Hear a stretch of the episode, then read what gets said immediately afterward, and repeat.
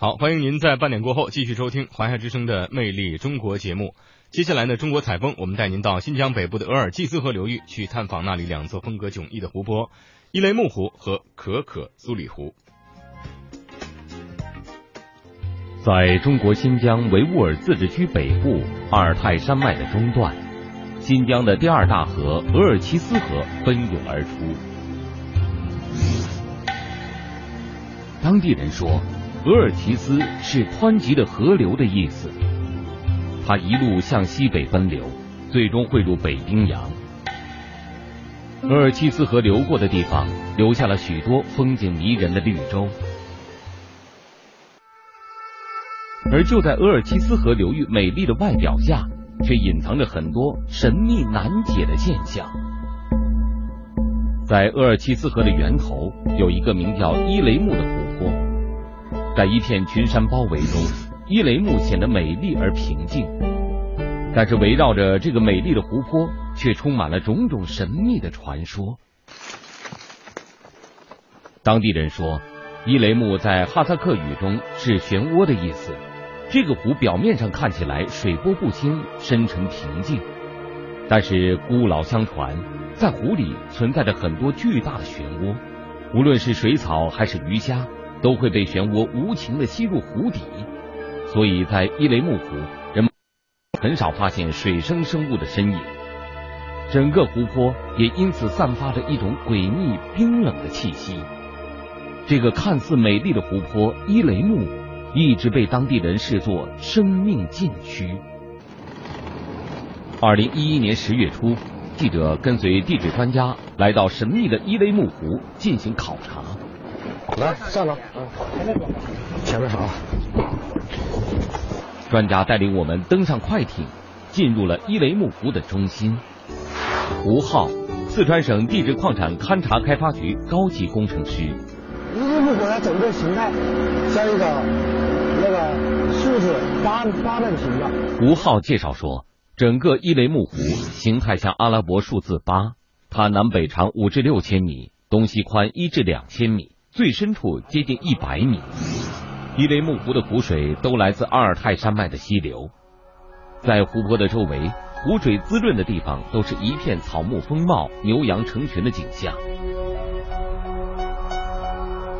可是。偏偏在伊雷木湖里，人们却很难发现生命的踪迹，这给伊雷木湖披上了一层神秘的面纱。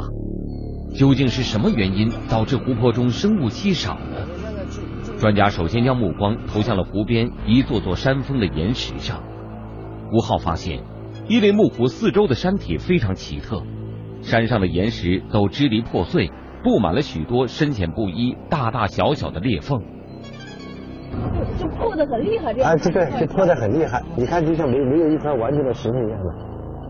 眼前的景象让吴浩非常吃惊。他告诉我们，伊雷木湖属于阿尔泰山的余脉，而远处阿尔泰山山谷中的岩石都呈现出圆润平整、表面光滑的模样，跟湖边这些支离破碎的石头完全不同。奇异的水文状况和地质现象引起了吴浩工程师强烈的好奇。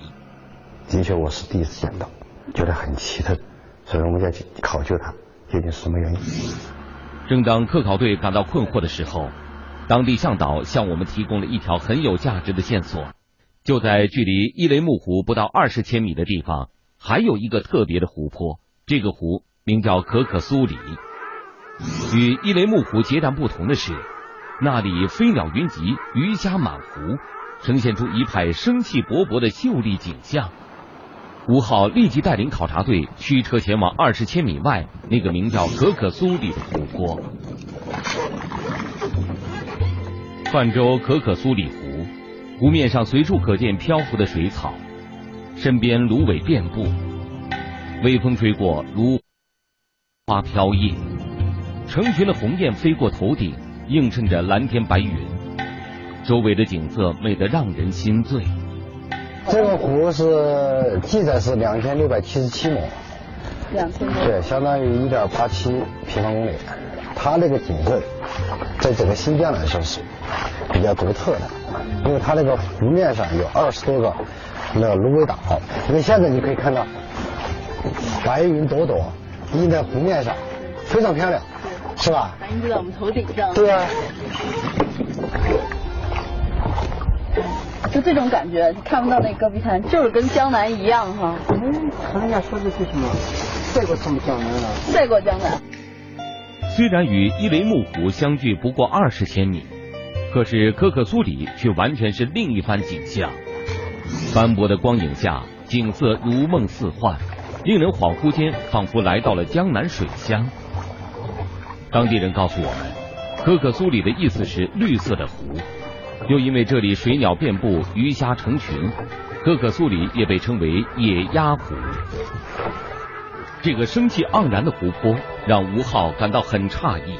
它和伊雷木湖纬度相同，海拔相近，距离仅有二十千米，又同属额尔齐斯河上游水系，为什么景色竟会迥然不同？一个芦苇遍布，水鸟遍地，一派生机勃勃，而另一个却生物稀少，暗藏漩涡，散发着幽冷的气息。美丽的可可苏里，冷峻的伊雷木湖。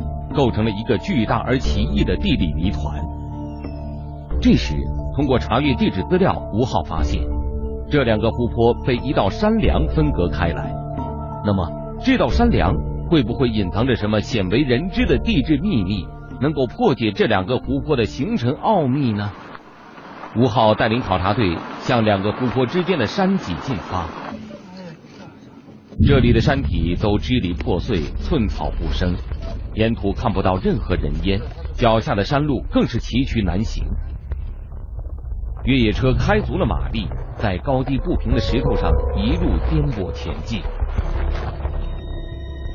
两个小时后，我们沿着分隔两湖的破碎山脊，来到了湖泊北侧的一片高地上。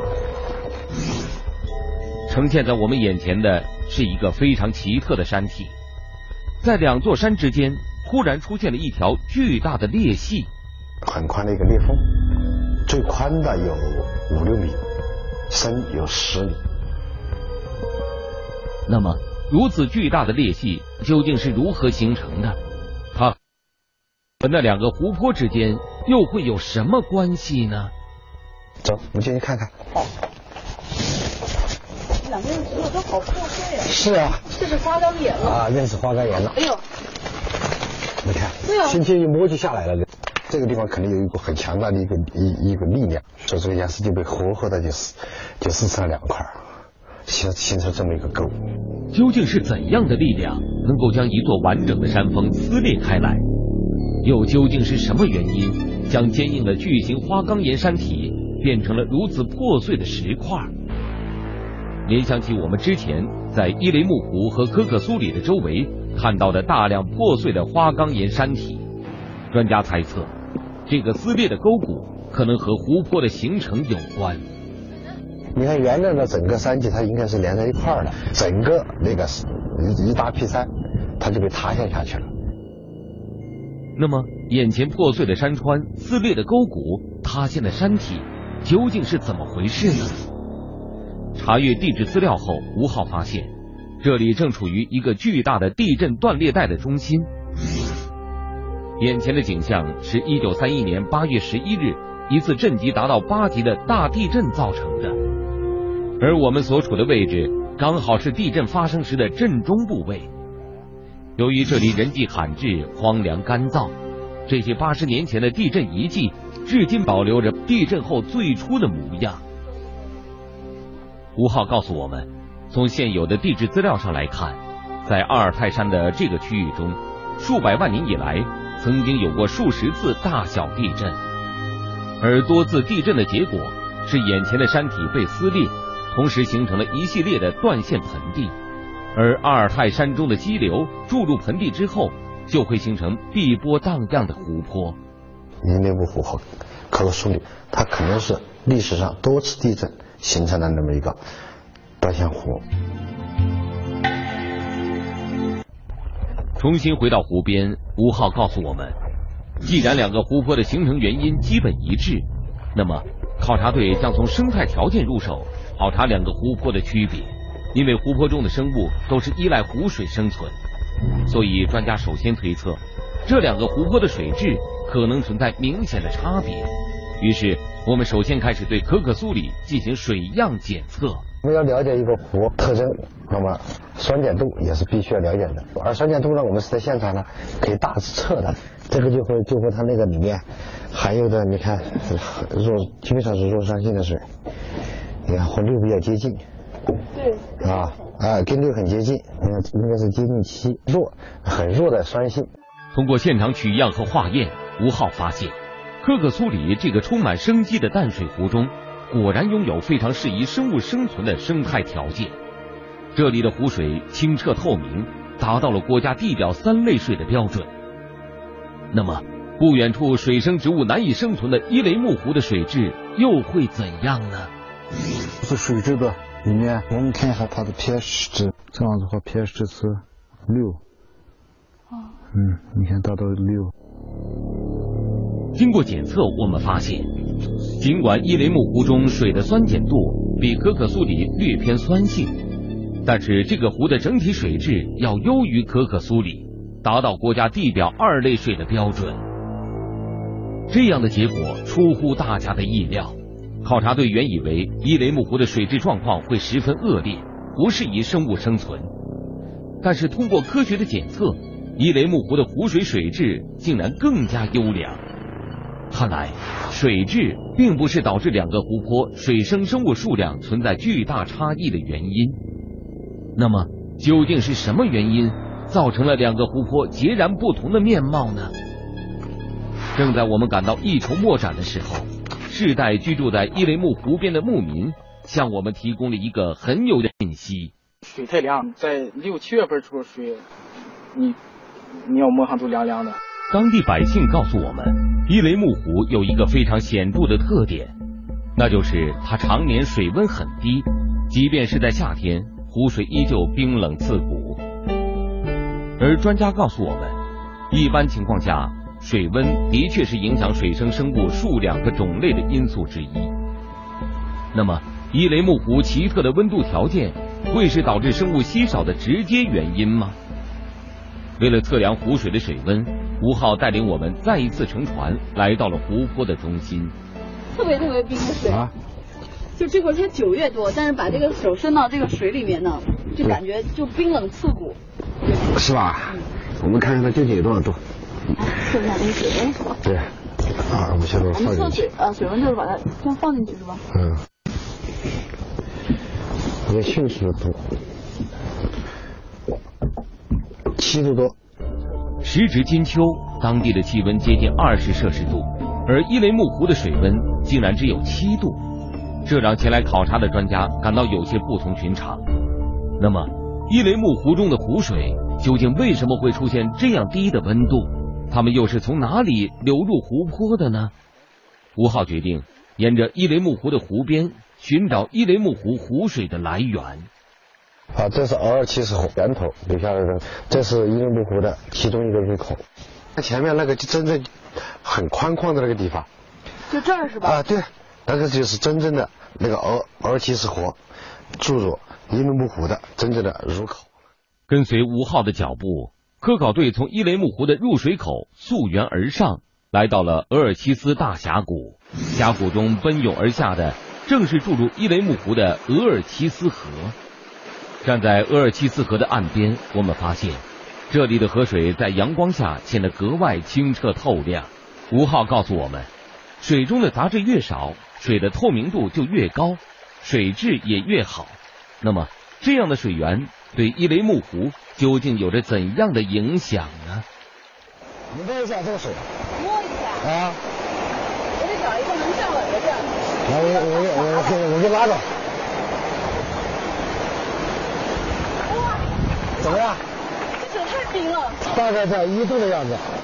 这里的水温比下游的伊雷木湖更低，已经接近了摄氏零度的结冰点。而考察队发现，越往上游行进，河流中的水温度越低。吴浩告诉我们，额尔齐斯河发源于阿尔泰山南麓海拔三千五百米的雪山，河水都是山顶的常年积雪和巨大冰川融化而成，所以这里的河水。水温极低，是一条典型的冷水河。正是这条河流的不断注入，使得伊雷木湖的湖水常年保持着较低的温度。而从地图上看，可可苏里距离伊雷木湖有二十千米。当这些高山上的冰雪融水经过二十千米的流淌到达可可苏里时，温度会不会因为距离的增加而有所升高呢？带着期待，我们再一次来到水草繁茂、水鸟成群的可可苏里，对这里的水温进行了实地测量。然而，吴昊很快发现，这里的水温竟然也不高，接近十一度。十一度哈。嗯。吴昊说，虽然可可苏里比伊雷木湖水温略高，但是十一摄氏度的水温仍然属于冷水湖。两个湖的湖水温度只相差三摄氏度，不可能对湖泊中的生物种类和数量造成决定性的影响。看来，水温也不是影响湖泊生物数量的决定性因素。那么，真正影响这两个湖泊生物生存的因素究竟是什么呢？这时，吴浩发现了一个奇怪的现象。偌大的一个淡水湖，四周竟然没有发现任何溪流在向湖中注入淡水。那么，可可苏里丰沛而优质的淡水究竟从何而来呢？当地百姓告诉我们，就在可可苏里的北侧有一片广袤的沼泽，那里常年人迹罕至，是目前这一带唯一没有进行过详尽地质调查的区域。当地向导带领考察队驱车前往这片荒凉的沼泽，然而行进了仅仅几千米之后，汽车很快就陷在了淤泥之中。我们只得在吴浩的带领下徒步前往沼泽中心进行考察。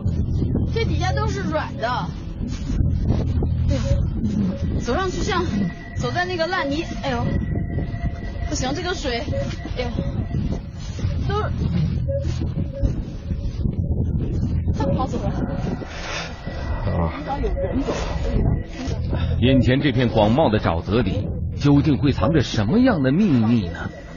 它又能否帮助我们解开两个湖泊的差异之谜呢？这个是从索特沟里面流出来的水。这个水哈。啊，对，穿过了整个驼峰盆地，然后汇入到可可苏里。而且有的还还从地下用渗漏的方式排入了可可苏里。看到了这样的情景，吴浩显得非常兴奋。他告诉我们，可可苏里的湖水都是从这片广袤的沼泽底部一点点渗透、过滤流入湖中，而他推测，正是这种独特的水源补给方式，使得可可苏里能够水草繁茂、生机勃勃。吴浩告诉我们。伊雷木湖与可可苏里截然不同的原因，很可能与水源的不同有着密切的关系。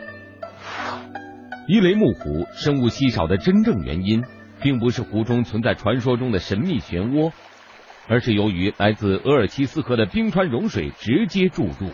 这种冰川融水非常洁净，水体中植物生长必需的氮磷钾的元素含量很低。导致这个湖泊成为了一个地理学意义上的贫营养湖，因此在伊雷木湖中，水生植群落的缺失，使得水生动物也非常稀少。